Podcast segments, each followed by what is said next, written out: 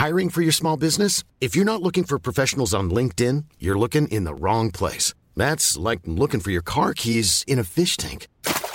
LinkedIn helps you hire professionals you can't find anywhere else, even those who aren't actively searching for a new job but might be open to the perfect role. In a given month, over 70% of LinkedIn users don't even visit other leading job sites. So start looking in the right place. With LinkedIn, you can hire professionals like a professional. Post your free job on linkedin.com slash people today.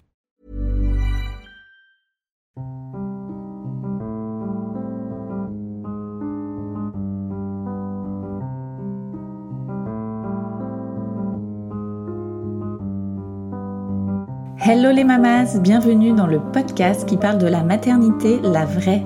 Celle qui épanouit, qui intrigue, qui fait peur, celle qui bouleverse, qui construit, qui propulse en terre inconnue, celle qui concerne tant de femmes que l'on entend si peu. Chaque semaine, l'une d'entre vous nous raconte son histoire sans filtre. Est-ce qu'elle a toujours rêvé de devenir mère? Comment s'est passée sa première grossesse? Quelles ont été les joies et les épreuves qu'elle a traversées? Qu'est-ce que la maternité a changé dans sa vie? Des histoires uniques qui nous rassemblent toutes. Alors, chère mamas, future mamas ou pas mamas du tout, installez-vous confortablement et laissez-vous bouleverser par la maternité, la vraie. Floriane a toujours voulu des enfants et elle est d'abord devenue la belle-mère de deux garçons. Alors, dès le début, elle exprime à son conjoint son envie de devenir maman un jour et quelques années plus tard, ils décident d'agrandir leur famille recomposée. La grossesse se passe très bien pour Floriane, elle aimerait juste pouvoir voir le visage de son bébé qui reste caché à l'échographie, surtout lorsque son conjoint lui montre une vidéo TikTok dans laquelle une femme découvre lors d'une échographie que son bébé a une fente labiale avant appelée bec de lièvre. Mais par manque de temps et de moyens de l'hôpital, Floriane n'a pas droit ni n'est informée de faire une écho de contrôle pour s'assurer que tout va bien.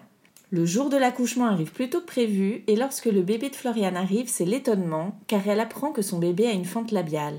Alors soit l'appli TikTok est la nouvelle Madame Irma, soit la coïncidence est incroyable, mais pas si improbable que ça car en France, c'est un bébé sur 700 qui naît avec une fente labiale. Dans cet épisode, Floriane nous raconte comment elle a vécu la découverte de la fente labiale de son fils à l'accouchement, son opération à tout juste 6 mois, et pourquoi, si cela ne tenait qu'à son cœur de maman, elle n'aurait en rien modifié le visage de son bébé, si parfait à ses yeux? Bonne écoute Bonjour Floriane Bonjour Shane, merci de m'accueillir. Merci à toi de nous raconter ton histoire dans le tourbillon. Alors toi, tu es belle maman, maman d'un petit euh, baby qu'on va peut-être entendre euh, en fond sonore euh, dans l'épisode. bah écoute, je te laisse te présenter, nous dire euh, quel âge ont tes beaux enfants et, ton, et ton petit garçon. Donc moi c'est Floriane, euh, je suis en couple avec euh, mon amoureux qui a déjà deux grands enfants, le grand qui a 16 ans et le moyen qui en a 12. Et on a eu tous les deux un, un baby qui a maintenant 9 mois. Ok.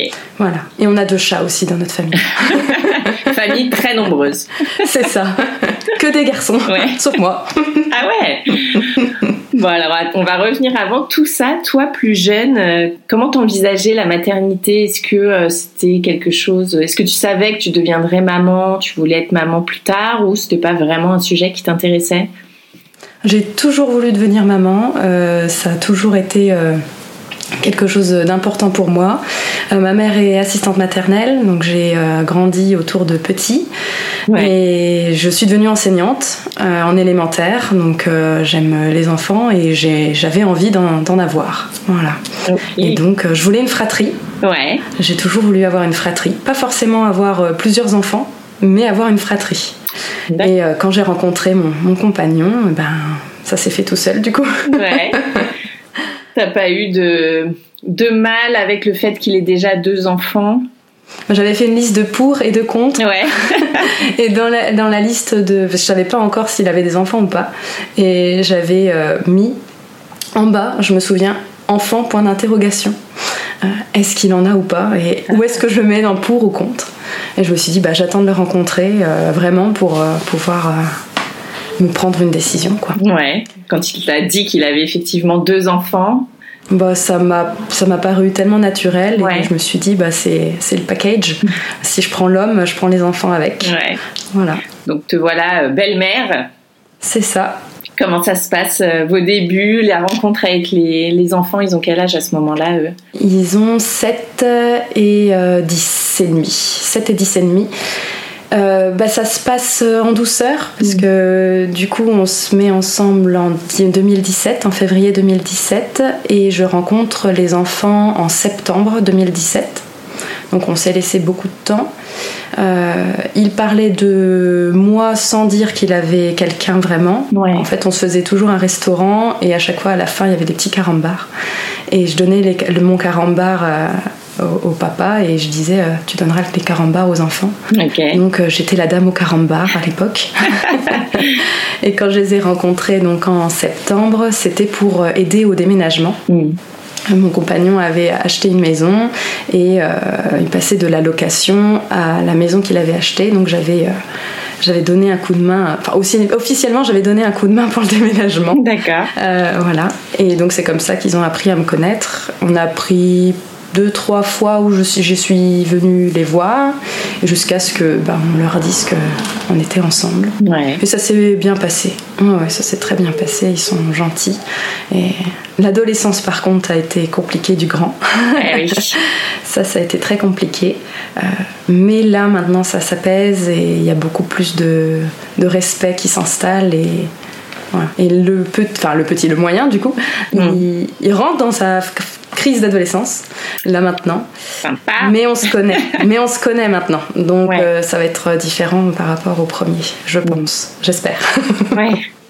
Toi, tu as réussi à trouver ta place au sein de cette famille de trois. Euh, bah, ça a été compliqué. Ça a été compliqué parce que euh, bah, ils avaient tous leur, euh, leur bagage. Euh, donc, puis prendre ma place moi en tant que belle-mère, en tant que coparent, mais pas en tant que substitut de la maman, parce que bah, la maman, ils font une semaine sur deux, donc la maman est impliquée dans dans, dans le, fait d'élever les enfants. Donc voilà. Donc, donc ça c'était un peu un peu compliqué au départ, de trouver l'équilibre. Moi, j'avais en plus plein d'idées euh, sur la parentalité au départ, en disant il faut faire comme ci, il faut faire comme ça. Oh là, ça va pas, c'est parce qu'on réagit pas comme il faut.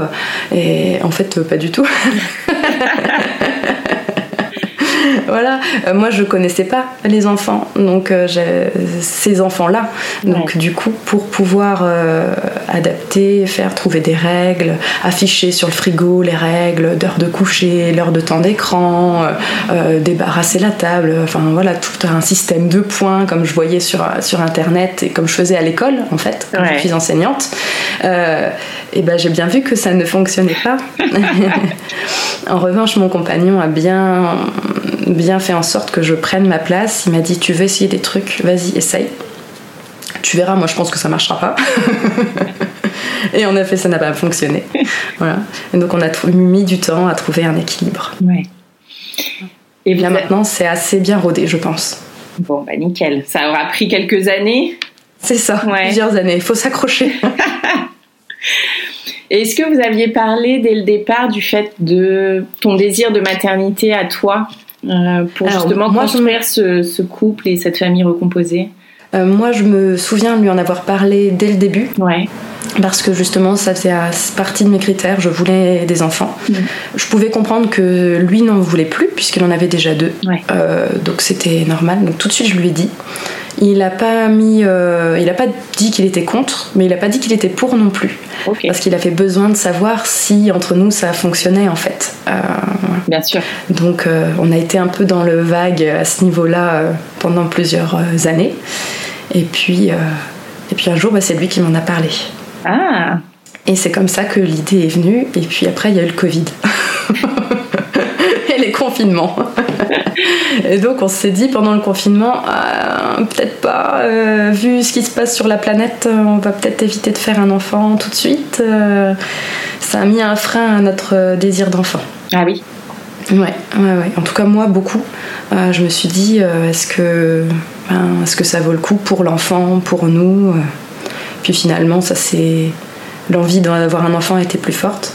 Et donc, j'ai arrêté la pilule en juin 2020. Et, mais par contre, on nous avait dit au moment de les vaccinations, euh, éviter euh, de, au, départ, hein, euh, éviter de faire un enfant dans les trois mois. donc du coup, bah, on a attendu trois mois. on arrive en septembre. Et en septembre, mon compagnon a eu une hernie inguinale. Ah. Donc du coup, il a dû se faire opérer. Donc voilà, ça, on a attendu encore un peu. Et donc, euh, on a vraiment tenté le coup en janvier 2021. Ok. 22. 2022, je me suis trompée d'une année, c'était janvier 2022. C'est ça, janvier 2022. ah oui, donc vous avez quand même laissé deux ans. Euh, voilà, c'est ça. voilà. Deux ans entre parenthèses jusqu'à remettre le projet sur le tapis. C'est ça. D'accord. Donc janvier 2022. Ok. Donc là, c'est le moment où tu arrêtes la pilule ou tu avais déjà arrêté? J'avais arrêté la pilule avant, mais du coup, on faisait attention euh, par, rapport à ces problèmes de santé. Ok. Et alors, combien de temps ça a pris pour que tu tombes enceinte? Un mois. je suis tombée enceinte très rapidement. Ouais. Euh, en février, en ouais, mi-janvier, euh, j'étais déjà enceinte. Comment t'as comment as découvert ça? Comment t'as accueilli la nouvelle? Ah bah j'étais très heureuse. Je j'avais aucun symptôme à part l'absence de, règles. Ok. Et donc j'étais là, je veux faire un test de grossesse. Mon compagnon a dit, attends, faut toujours attendre un peu parce que ça sera peut-être négatif. Euh, attends de voir si t'as pas tes règles. T'attends deux semaines. Donc je dis, non, j'attendrai pas deux semaines. j'ai attendu une semaine. Ouais. Ah, quand une même. Semaine, pas plus. Moi, j'ai bah, compromis. Et évidemment, là, puisque j'étais très bien réglée, euh, je me doutais que ça allait être positif et j'ai eu la joie de voir que c'était positif. Donc je suis allée réveiller mon compagnon avec euh, la peluche de, son, de sa grand-mère et je, lui ai montré la peluche et il m'a dit qu'est-ce qui se passe? Il n'avait pas compris. voilà, donc très heureux aussi quand il a finalement tilté. et, euh, et donc voilà, et puis on a attendu un petit peu de temps avant de, l'annoncer aux enfants. Ouais, c'est ce que j'allais te demander. Comment ça s'est passé pour ça? On a attendu le mois d'avril, donc j'étais enceinte en janvier, janvier février, euh, mois d'avril euh, après la deuxième écho. Euh, parce que on partait en vacances. Mhm. On partait en Espagne tous ensemble pour la première fois. On faisait des vacances ensemble et à l'étranger. C'était la première fois que les enfants prenaient l'avion. Ah. Et, donc c'était toute une aventure. Et je me suis dit, mais comme je, je vais être fatiguée, il va y avoir des moments où peut-être que bah, je vais peut-être pas être bien. J'ai eu aucune nausée, rien du tout. J'ai eu aucun problème. Et, donc on leur a annoncé, on a rajouté une petite euh, assiette et des petits couverts à la table. Et quand ils sont arrivés pour mettre la table, euh, le grand a compris tout de suite. Et le, moyen a fait semblant de ne pas comprendre. et, euh, et le grand était très heureux euh, pour nous. Et le moyen a eu un petit peu de temps avant de, s'adapter parce que bah, ça y est, c'était fini, c'était plus le, petit dernier. Et eh oui. Vous leur en aviez parlé avant ou pas de ce projet de faire un enfant ou vous préfériez garder ça pour vous? Leur maman avait eu un enfant donc quand elle a eu un enfant, donc un an avant euh, notre bébé, euh, on en avait parlé, on avait dit que, bah, que pourquoi pas, qu'on allait essayer, mais qu'on ne savait pas combien de temps ça allait prendre aussi. Donc, euh, et puis ça marchait tout de suite. Donc. donc ils étaient quand même au courant du projet en amont. D'accord. Donc toi, ta grossesse se passe nickel Très bien. Euh, première euh, écho, donc on a décidé d'être euh, suivi par une sage-femme en libéral et les échographies officielles par, en, au CH de, notre ville, à l'hôpital de notre ville.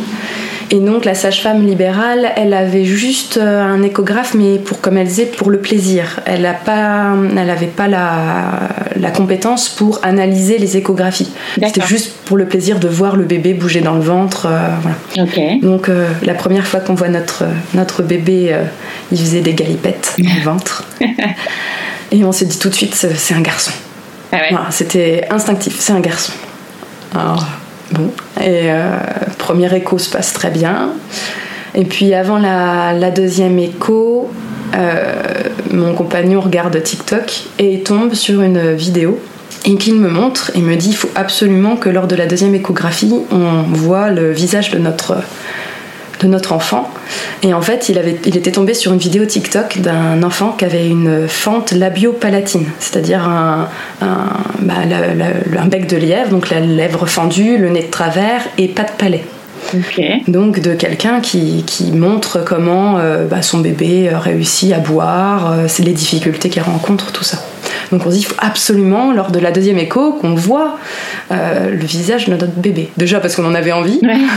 Donc c'était quoi? C'était l'écho l'écho en 3D C'était la deuxième écho. Ouais, non, là il n'y avait pas d'écho en 3D, mais on pouvait quand même voir bah, comme une photo, quoi. D'accord.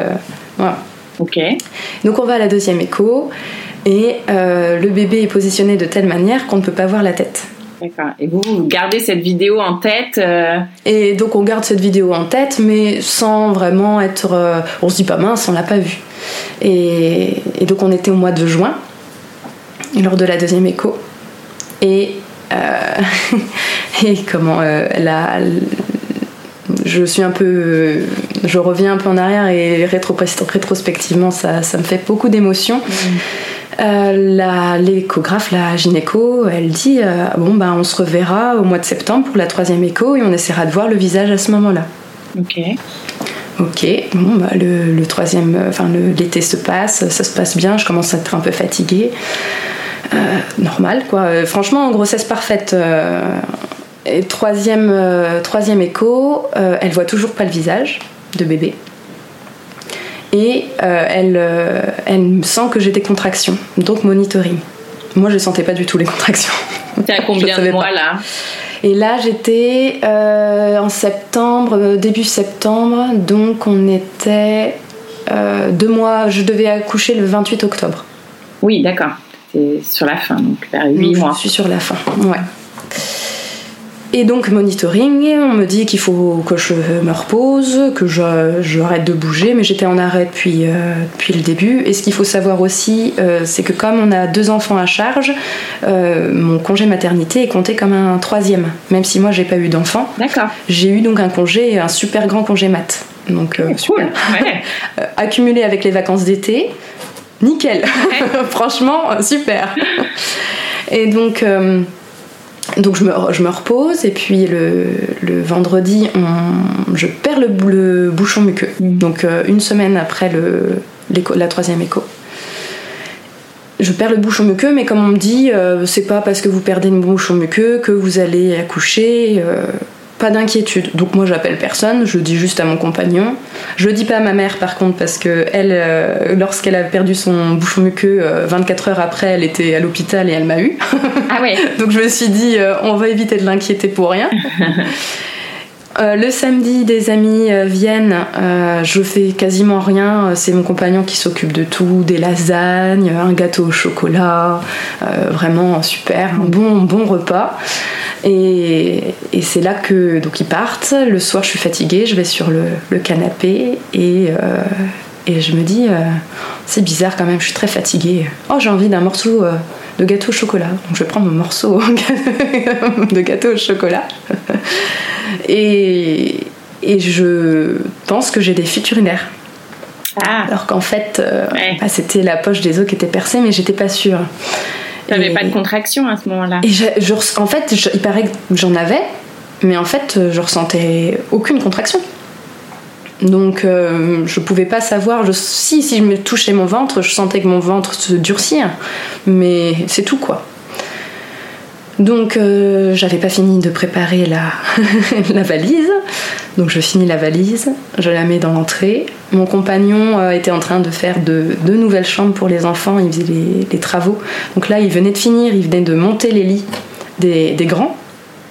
Donc les grands venaient de partir chez leur maman. Donc ça pareil, Timing parfait. pas besoin de se préoccuper. Je m'étais dit, je m'étais fait tout un film en disant, mais euh, si euh, ils sont là, euh, ça veut dire qu'il faut les ramener chez leur maman. Mais moi, je vais peut-être leur crier dessus dans la voiture si je suis pas bien. J'avais peur de leur crier dessus alors qu'ils auraient été tout gentils. mais donc non, ils étaient chez leur maman et on avait trouvé une solution si si finalement ils avaient été chez nous. Donc. Ouais. Et donc il, ouais, je, perds la, je, je perce la poche des os. Euh, donc mon compagnon descend, voit les valises dans le couloir, il comprend. je lui dis on attend un petit peu, je me change pour voir si c'est vraiment ça ou pas.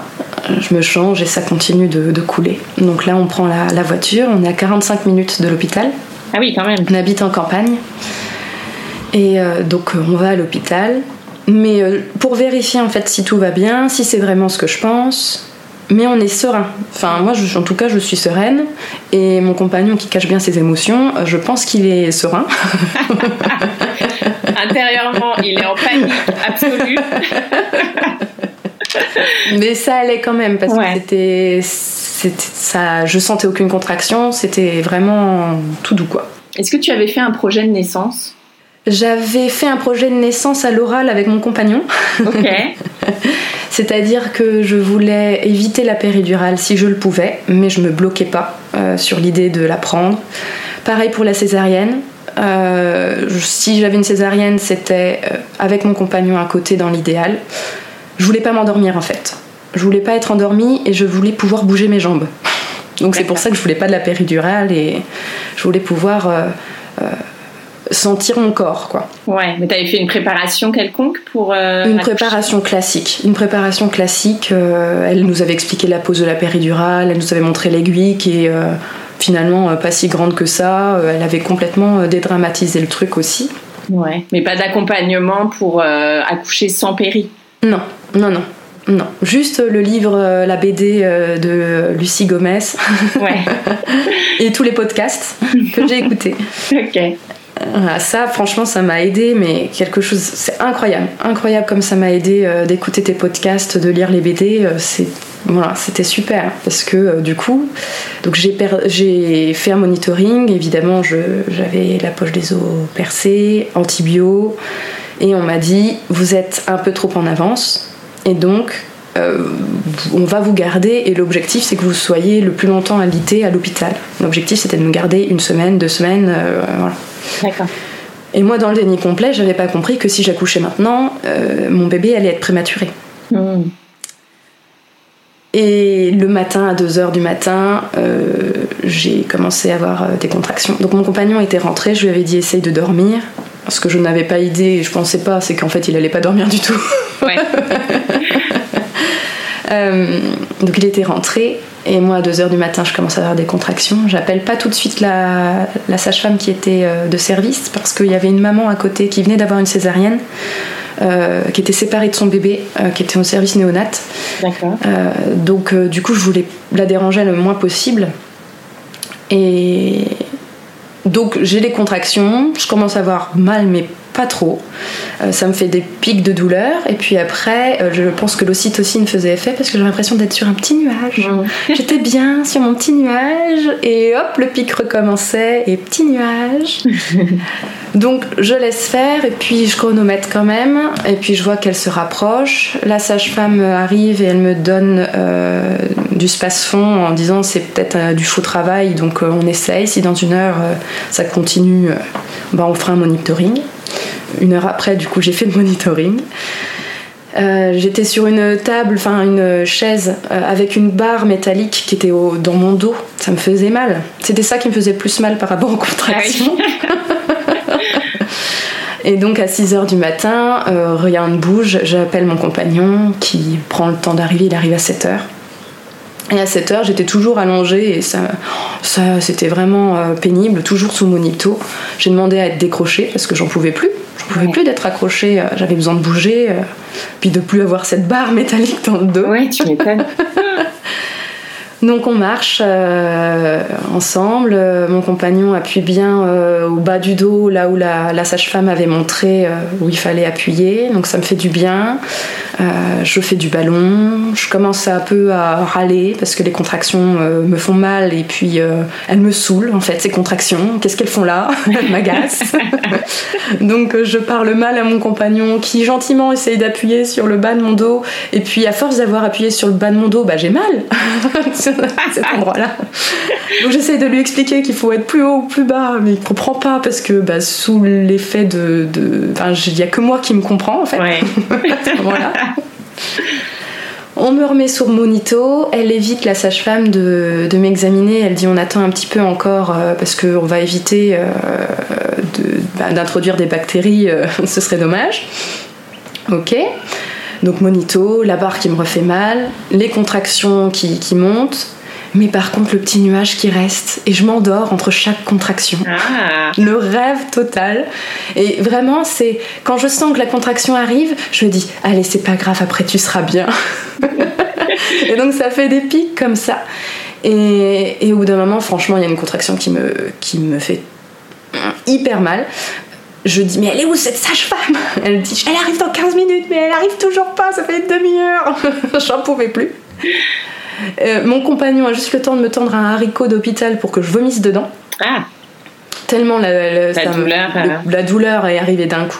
La sage-femme arrive sur les entrefaits, elle me dit Ah, c'est bon signe, ça veut dire que c'est bientôt. Ah, Merci Et donc, euh, elle m'ausculte, j'étais euh, dilatée à 8. Ah ouais. Oula. Et donc j'avais réussi à tenir je- donc jusque, jusque midi à 8. Donc de 2h à midi à 8. Donc euh, trop contente, mais fatiguée. Donc là je demande une péridurale parce que je voulais pouvoir pousser en forme. D'accord. Euh, me connaissant, euh, me connaissant ma fatigue, euh, je savais que j'aurais pas, enfin j'aurais peut-être pu, mais j'aurais été lessivée après en fait, Ouais. et je voulais profiter du moment avec mon bébé. Et donc on va en salle d'accouchement, l'anesthésiste arrive, il me fait la péridurale qui fonctionne très bien, je demande une toute douce. euh, que je puisse sentir euh, les euh, pas les contractions justement. Je ne peux plus sentir les contractions mais je veux sentir le passage de mon bébé. Donc il me dit ok.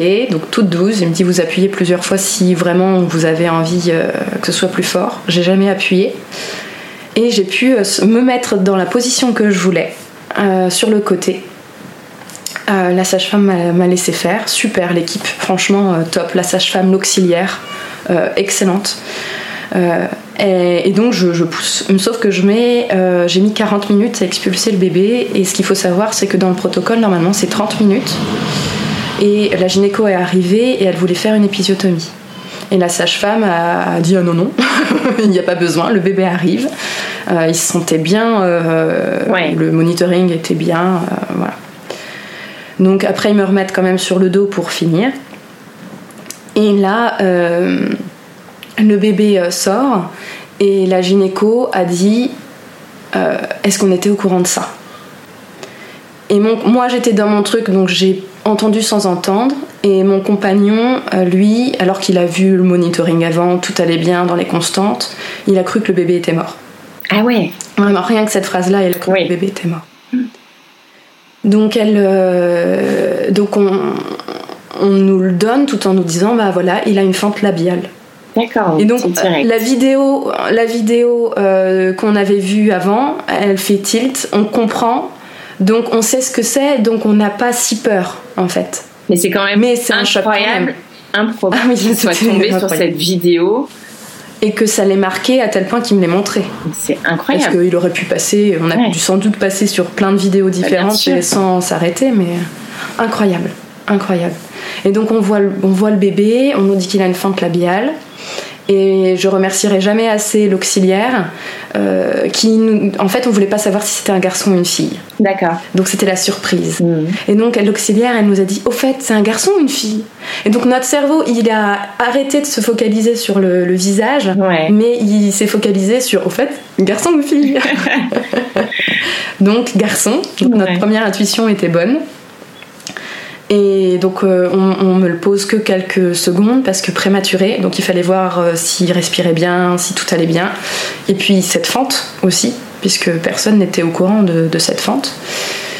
Donc bébé est, enlevé. euh, pour moi c'est flou le temps. Je pense que ça n'a pas duré très longtemps parce qu'on nous l'a ramené. Le pédiatre nous a dit vous inquiétez pas, il a juste une fente labiale, donc c'est juste la lèvre qui est touchée. Le palais est intact. Donc pour boire, pour manger, il n'y aura pas de problème. Donc euh, on était rassurés direct. Ouais. Et donc euh, on nous met euh, le bébé sur nous et, et, et c'est un très beau moment. Euh, malgré sa, sa fente, euh, alors on, ne le trouve pas magnifique, hein, un bébé qui est tout bleu, qui sort, c'est pas forcément le plus beau des enfants, hein, mais mais il y a l'attachement qui se fait tout de suite. Mhm. Et donc on avait parlé de l'éventualité justement avec mon compagnon si un problème, euh, qu'est-ce qu'on fait? Et on avait décidé qu'il ferait du pot à pot. Donc, bébé est emmené avec, dans le service néonatologie avec mon compagnon. Je dis vas-y, moi je vais bien, il n'y a pas de problème. Donc moi j'ai eu aucun, aucun problème. Donc j'étais deux heures euh, dans la salle euh, d'accouchement pour vérifier le placenta, etc.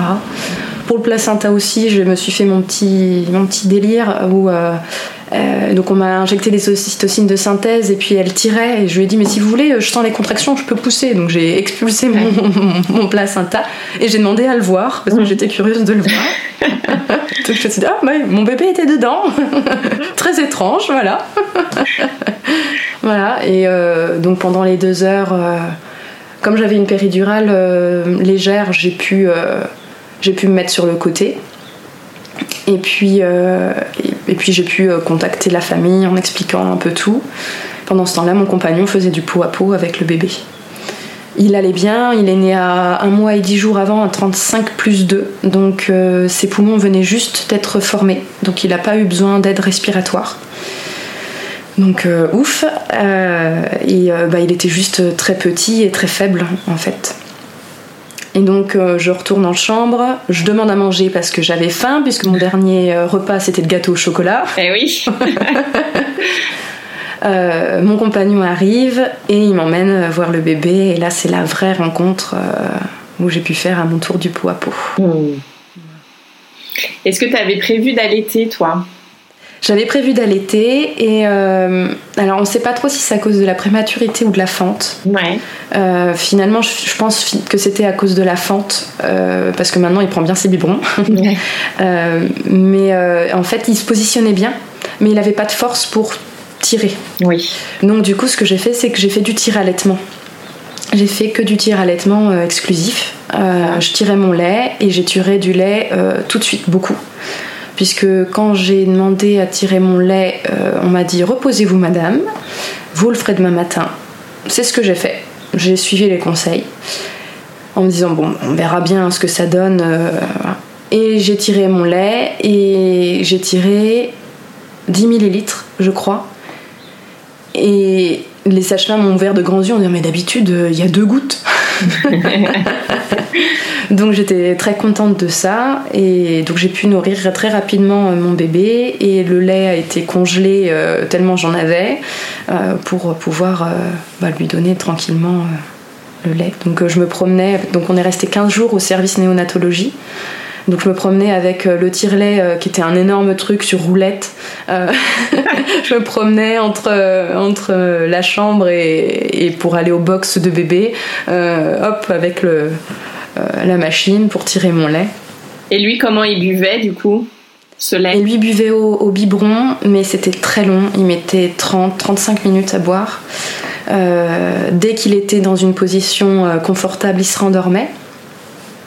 Donc, euh, ce que faisaient les sages-femmes, les infirmières, euh, les puères, euh, c'est qu'elles le mettaient sur la table allongée, allongée pardon, mis assis sur leurs bras, un peu dans, le vide, et, et, puis donnaient le biberon. On gavait en fait le bébé, et il prenait pas assez, donc on, pas assez, donc on lui a mis une sonde. D'accord. Donc il a été nourri en sonde, plus le biberon. Là aussi, c'était potentiellement sa fente labiale qui l'empêchait de bien. En fait, là, ça empêchait de faire ventouse. Ouais. Donc on est resté deux semaines, les 15 jours les plus longs de ma vie. Ouais.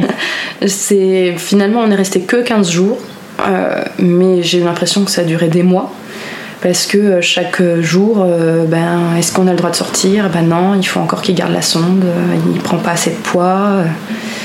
Donc, euh, donc on était inquiets, plus la fente. Un coup on nous dit euh, vous allez avoir un rendez-vous donc euh, au CHU qui est encore à, donc, à 45 km de là pour pouvoir voir la chirurgienne, qu'elle vous explique.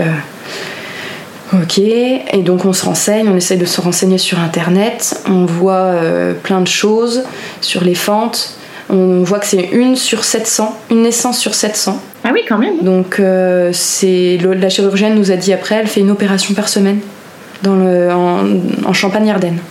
D'accord. On est dans la Champagne-Ardenne, une par semaine, elle fait une opération euh, pour un bébé. Donc euh, c'est finalement c'est assez courant. Ouais. Sauf qu'on n'est pas au courant.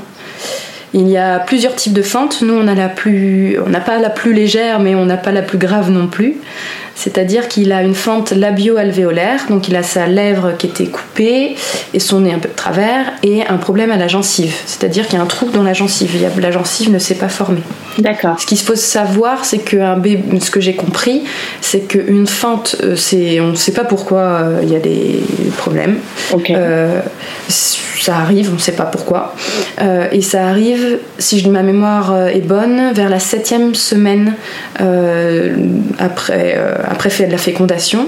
Et il faut imaginer que la fente, enfin la fente, le visage, pardon, se crée comme, un, comme le casque d'Iron Man, en trois parties. La partie haute et les parties sur le côté qui se, qui se fusionnent. D'accord. Et donc la malformation se crée quand il y a un problème de, de fusion. Hmm.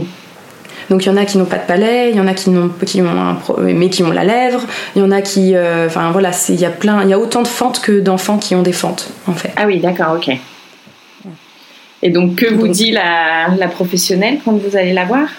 Euh, la professionnelle dit ah bon vous n'étiez pas au courant mais normalement ça se voit obligatoirement lors de la deuxième écho et s'il n'y a pas de deuxième écho il faut faire une échographie de contrôle. Ok. Bah on n'était pas au courant pourquoi on n'a pas eu on nous a même pas proposé d'échographie de contrôle? Mais oui. Eh bien, tout simplement parce qu'on était au mois de juin et que, faute de moyens, euh, que ce soit humain, euh, financier, euh, voilà, tout, tout, matériel, il n'y a pas eu euh, de proposition de, de- d'échographie de contrôle parce, que c'était l'été et que c'était les vacances. Parce que si tu le vois à l'échographie, ils peuvent faire quelque chose in utero? Non, ils peuvent pas faire quelque chose in utero, mais déjà ça prépare les parents Bien parce qu'il y a beaucoup, enfin beaucoup, il y a certains parents qui euh, peuvent faire un rejet de l'enfant.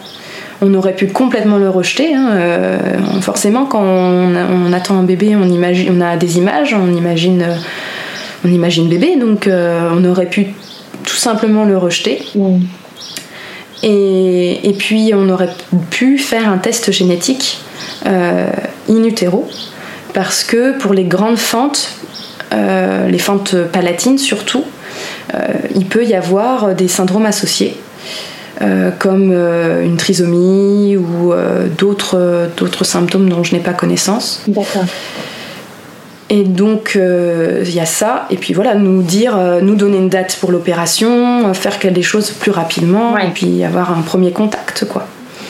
Et donc tout simplement parce qu'il n'y avait pas de moyens, et ben on n'a pas eu notre échographie de contrôle, et on nous a même pas prévenu qu'on devrait faire une échographie de contrôle. C'est là le problème en fait, ce que nous on reproche à, à la gynécologue et, et au service médical, c'est que on ne nous a informé de rien Ouais. on a pris, on a imposé ce choix en fait. Et, et ça, donc on, a, on s'est même dit est-ce qu'on les poursuit, est-ce qu'on fait quelque chose? Finalement, on a laissé tomber. Mais c'est pour ça que je viens te voir.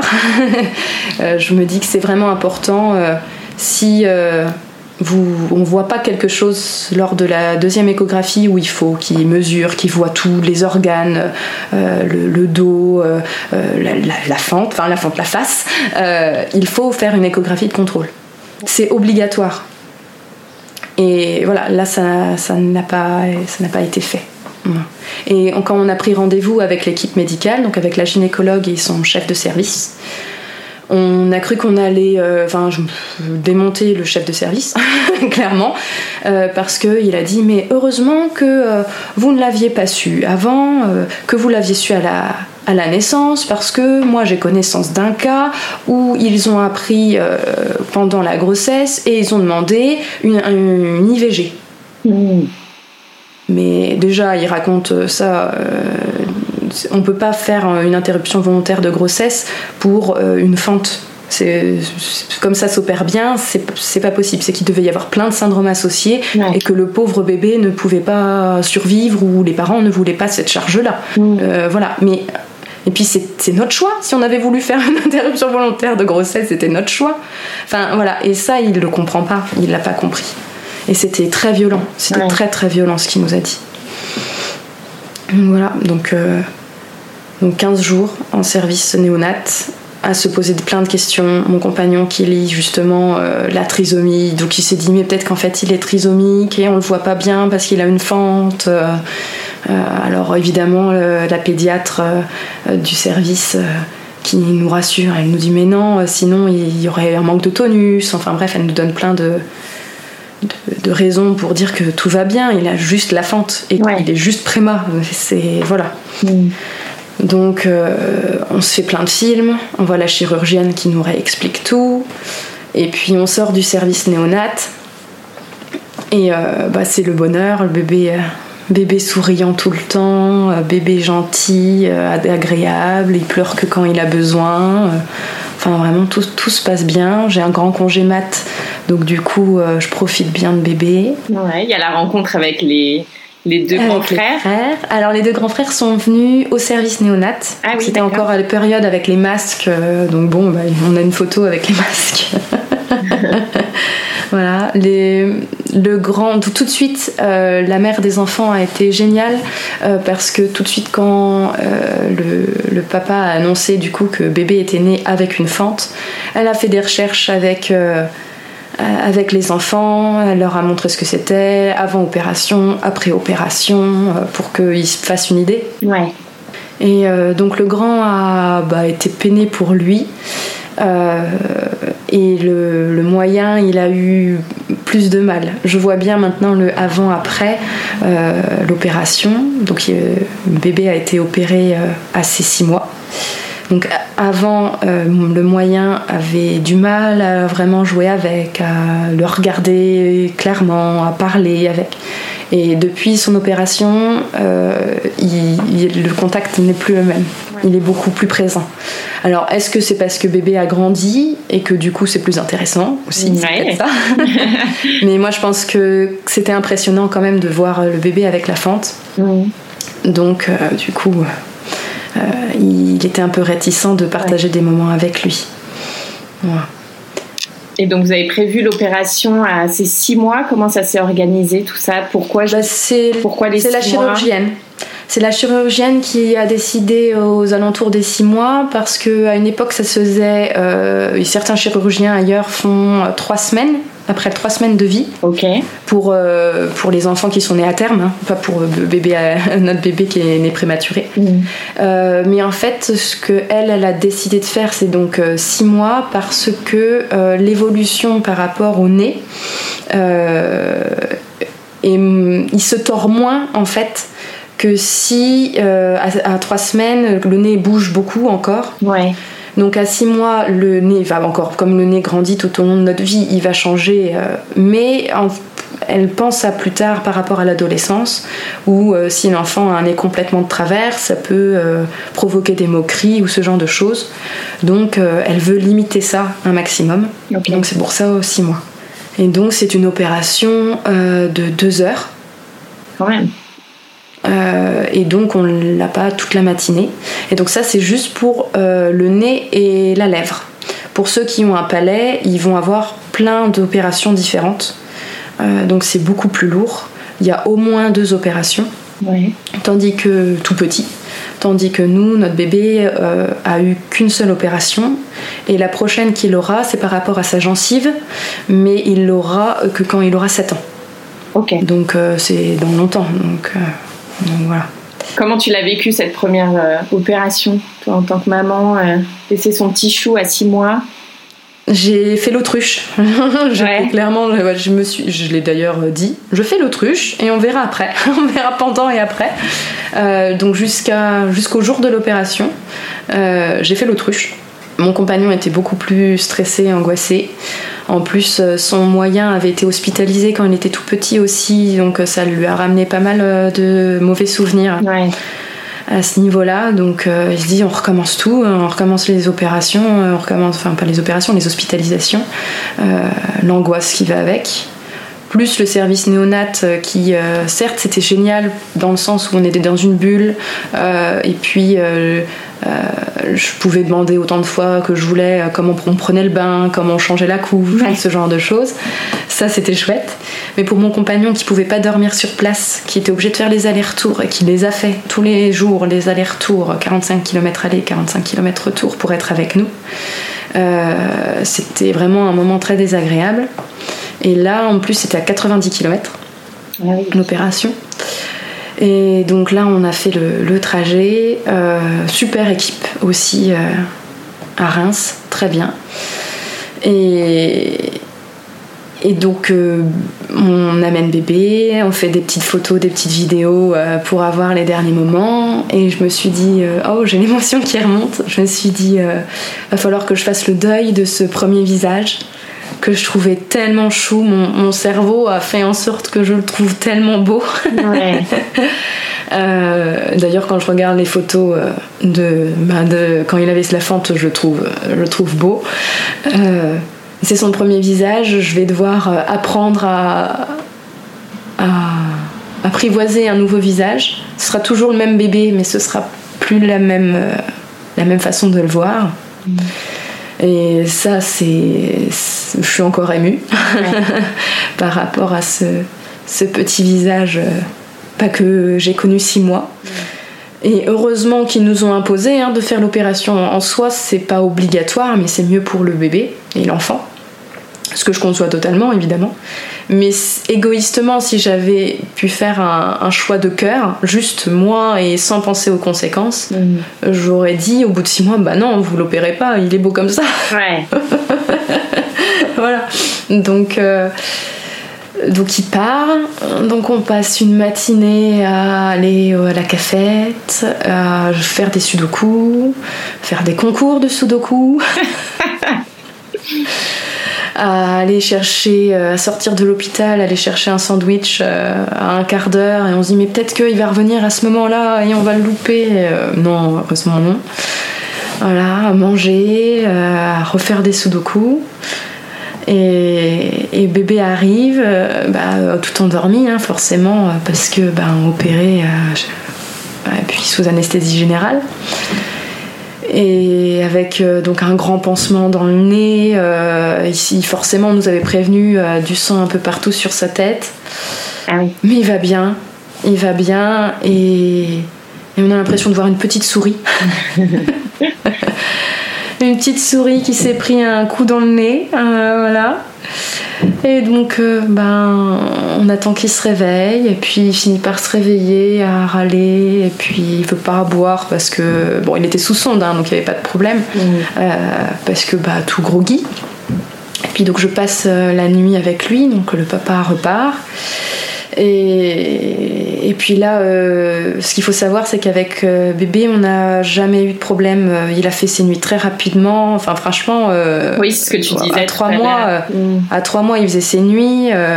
quand il se réveillait pour boire la nuit avant, de, de 0 à 3 mois, il, il, était, je savais qu'à 2h du matin, il allait se réveiller et demander son biberon. Hein. donc, je pense que le cerveau, service pardon, néonatologie a à, aider dans le sens où, euh, comme il ne réclamait pas à manger, on le réveillait pour lui donner à manger et ça a dû créer une sorte de rituel.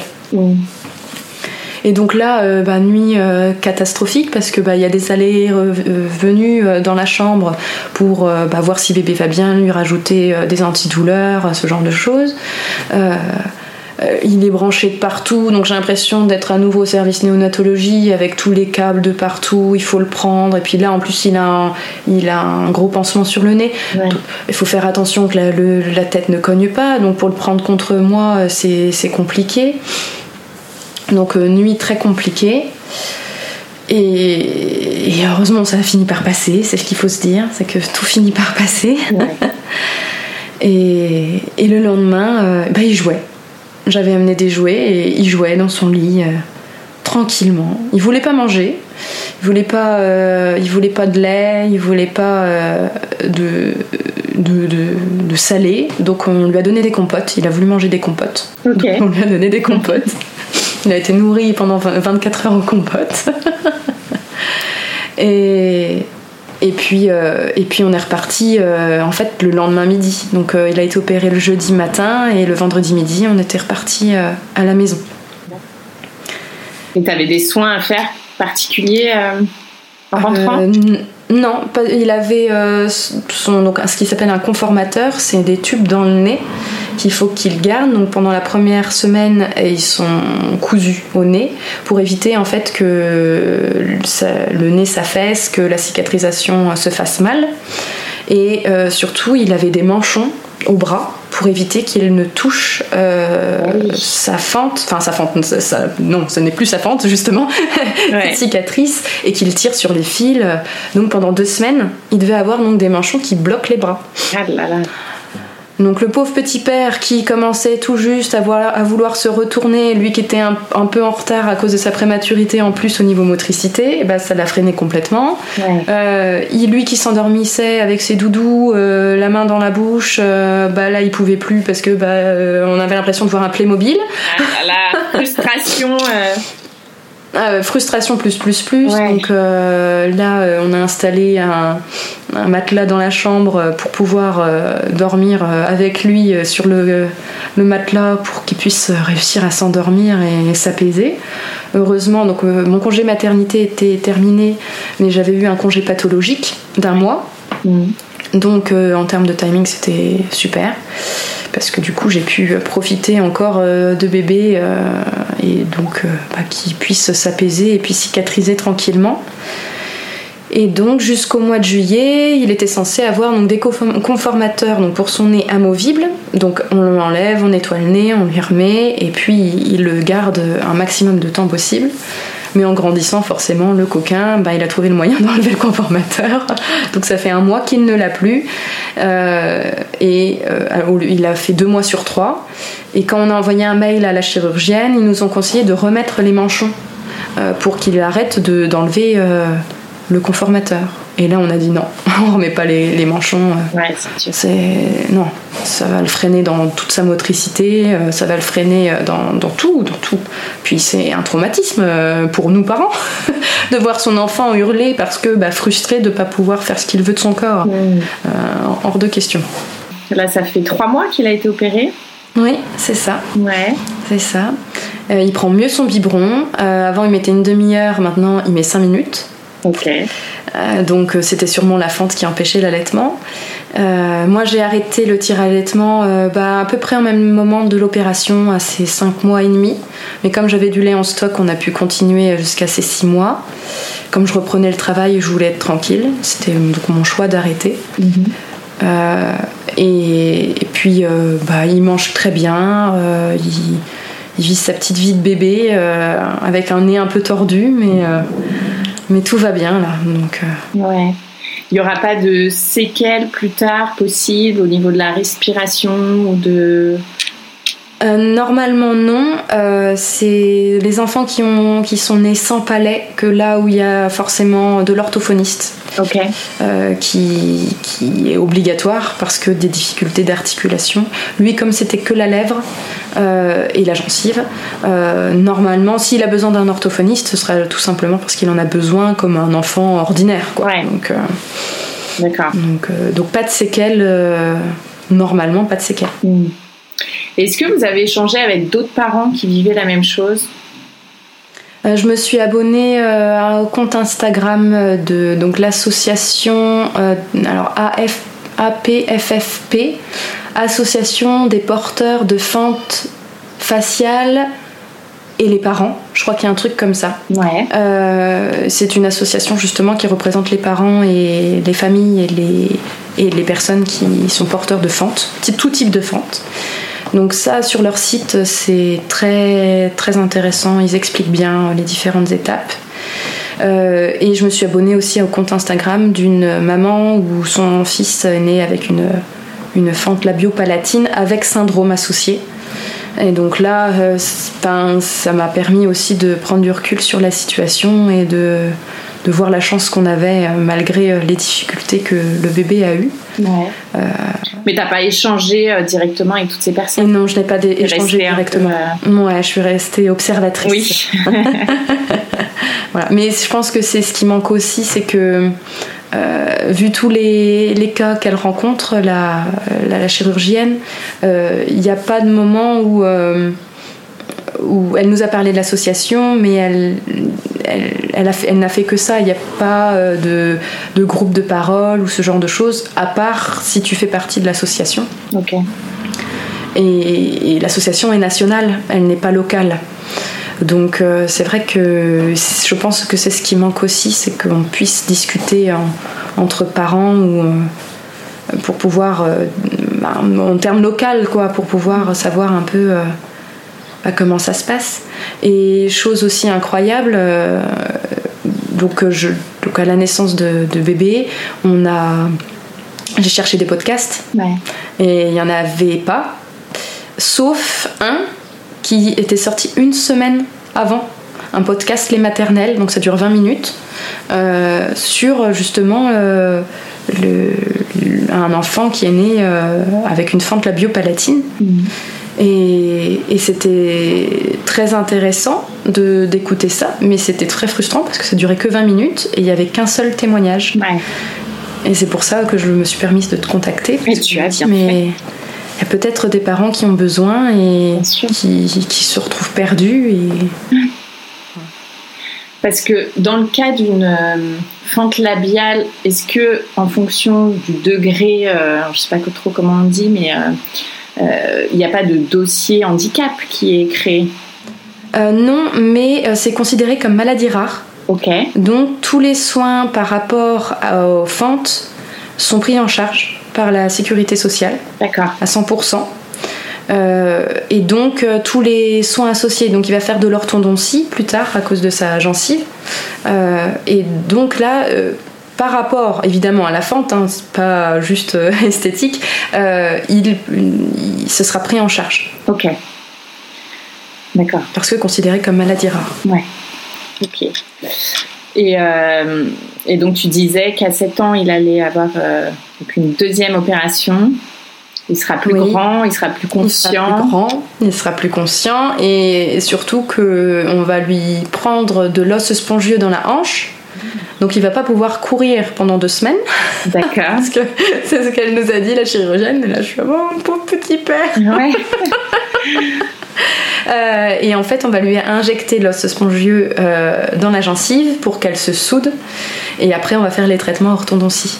Donc jusqu'à ses 7 ans, il aura donc son trou dans la gencive, mais esthétiquement, ce sera comme si il a perdu une dent de lait. D'accord, ok. Donc euh, à 7 ans, ça reste mignon, un enfant qui a perdu une dent de lait. Ouais.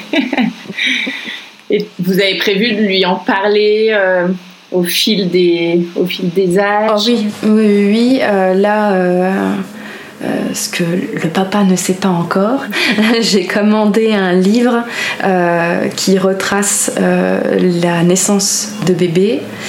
Et donc j'attends encore parce que donc c'est Bam Bam Édition qui fait ça. On peut personnaliser son histoire. Et donc là, j'ai demandé, comme c'est des nouveaux projets, c'est pas tout encore sorti, pour parler de la prématurité et le service néonatologie qui va bientôt sortir. Et j'ai demandé euh, à l'autrice si c'était possible euh, de faire des dessins avec une fente labiale, justement dedans. Et elle m'a dit normalement c'est possible. Donc justement, c'est un livre qui va retracer toute sa naissance, euh, euh, et, dedans avec la fente parce que justement ça fait partie de lui. Mhm. Il va avoir la petite cicatrice sur le haut de la lèvre qui va certes s'atténuer au fil du temps mais elle va être là quand même. Euh, s'il veut se faire pousser la moustache ça va être compliqué d'avoir de la moustache à ce niveau-là. Et puis son petit nez de travers, ça je pense qu'il l'aura sauf s'il peut demander à changer à voir. Ça, c'est voilà, ça fait partie de lui et c'est à nous en tant que parents d'essayer de, de lui transmettre que bah, c'est son histoire et, et qu'il faut qu'il s'accepte tel qu'il est. Donc, euh, t'as des peurs toi par rapport à tout ça? J'ai peur des camarades de classe.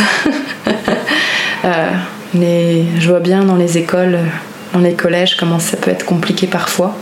Mais de toute manière, ils auraient trouvé. Euh, enfin, je dis ils auraient comme si ça allait se faire. Ouais. les enfants trouveront toujours. Euh, s'ils ont envie de se moquer de quelqu'un, ils trouveront toujours euh, un moyen de se moquer. Donc, que ce soit le fait qu'il ait une, une, fente ou le fait qu'il soit petit, que le fait qu'il soit blond. voilà, c'est. Il y aura toujours une excuse pour se moquer. Mais, mais ça, c'est, je pense, la peur de, de chaque parent euh, Bien sûr. quand ils arrivent à l'école et, et au collège particulièrement. Ouais. Il en fera une force. Euh. Bah, en tout cas, c'est ce que j'espère qu'il, qu'il fera. Ouais. Et avant, on appelait ça un bec de lièvre. Maintenant, c'est plus le cas.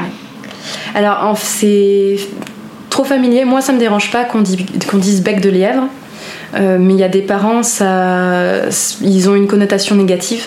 Ok. Parce que dans l'histoire, en fait, on appelle bec de lièvre, c'est les, on accusait les femmes d'avoir couché avec des lièvres, et c'est comme ça que l'enfant est né avec une fente, quoi. What? Donc euh, c'est pour ça que voilà, ça peut être vu négativement. Ah oui Je connaissais pas du tout euh, voilà. cette anecdote. Moi pour moi, je bon un bec de lièvre. Moi je vois le lièvre, je vois le, un bec. Bon bah ça va pas ensemble, c'est tout quoi. Je, je m'étais arrêtée là. Ah oui d'accord. Donc ça peut être vu de manière négative. Effectivement. Qu'est-ce que tu pourrais dire à une jeune maman qui, comme toi, découvre euh, que son enfant a une fente labiale? Ça va être des moments durs, euh, mais ça va bien se passer. Euh, la chirurgienne, euh, si c'est à Reims, en tout cas, moi je sais qu'elle sait ce qu'elle fait. Je ne sais pas ailleurs, donc je ne vais pas me dire pour ailleurs, mais je pense que quand ils sont spécialisés là-dedans, c'est qu'ils savent ce qu'ils font. et confiance en toi, et confiance dans l'équipe médicale, et tout se passera bien. Ça va être dur, mais ça ira. Qu'est-ce qui t'a aidé, toi, dans tout ce, parcours bah, Le fait qu'on soit soudés avec mon compagnon, mm. qu'on se soit encore plus soudés euh, après cette, euh, cette épreuve-là. Euh, que ça, ça m'a vraiment aidé. le fait aussi, on a eu de la chance, c'est que aucun membre de notre famille ou notre entourage ont jugé. Euh, ils ont tous trouvé euh, le bébé beau, alors ils l'ont dit peut-être pour me faire plaisir, je ne sais pas. Mais peu importe, euh, il n'y a pas eu de rejet de qui que ce soit. Tu l'avais annoncé dans les messages que tu envoyais quand Dans les messages par écrit en disant j'attends votre réponse pour envoyer une photo. Parce que je ne voulais pas justement envoyer la photo en disant tenez, voilà la nouvelle. on voulait faire les choses un peu plus euh, doucement quand même. Mhm. Euh, on a même eu un proche euh, qui, quand on lui a demandé est-ce que voilà, bébé est né avec une fente, est-ce que tu sais ce que c'est, est-ce que ça te dérange si on t'envoie une photo ou pas, on comprendrait totalement. Et il nous a, il nous a dit bah, allez-y, balancez, moi je suis née avec une fente. Ah, ah bon? Ah bon? Voilà, on voit rien du tout. Alors c'était juste une petite fente labiale, euh, a priori, mais euh, bah, on voyait même plus de cicatrices, il n'y a plus rien. Euh, voilà, incroyable. Ah incroyable la coïncidence aussi. voilà. Et savoir qu'une naissance sur 700 et que c'est la faute de personne, ça rassure beaucoup. Ouais. C'est assez fou qu'on en parle si peu finalement bah, il pose quand même des questions. Euh, est-ce que vous vous droguez? Est-ce que, enfin, les questions, est-ce que vous êtes alcoolique? Ce genre de, ce genre de choses. Euh, ce qui n'est pas mon cas. Euh, mais il demande quand même pour faire des statistiques. Moi, j'ai eu le Covid au moment justement Covid et vaccination au moment justement de, de bah, au moment où la fusion du visage s'est faite. Donc je me suis dit est-ce que ça peut jouer? Donc je l'ai signalé, mais on saura jamais on saura pas. En fait, c'est tout simplement une coïncidence. Par contre, ce qu'il faut savoir, c'est que euh, bébé, s'il veut des enfants plus tard, il, aura un enfant. Enfin, il aura. Il, y a une chance ou malchance sur 50 d'avoir un enfant porteur de fente. Ah oui, d'accord. Donc il a plus de malchance d'avoir euh, un enfant avec fente et ça peut être une fente plus grave que la sienne hein, euh, ou plus légère, peu importe, mais c'est pas forcément la même fente. Donc, euh, donc c'est aussi pour ça qu'il faut lui en parler parce que bah, si un jour il décide d'avoir des enfants, qu'il sache que le risque que ça peut avoir.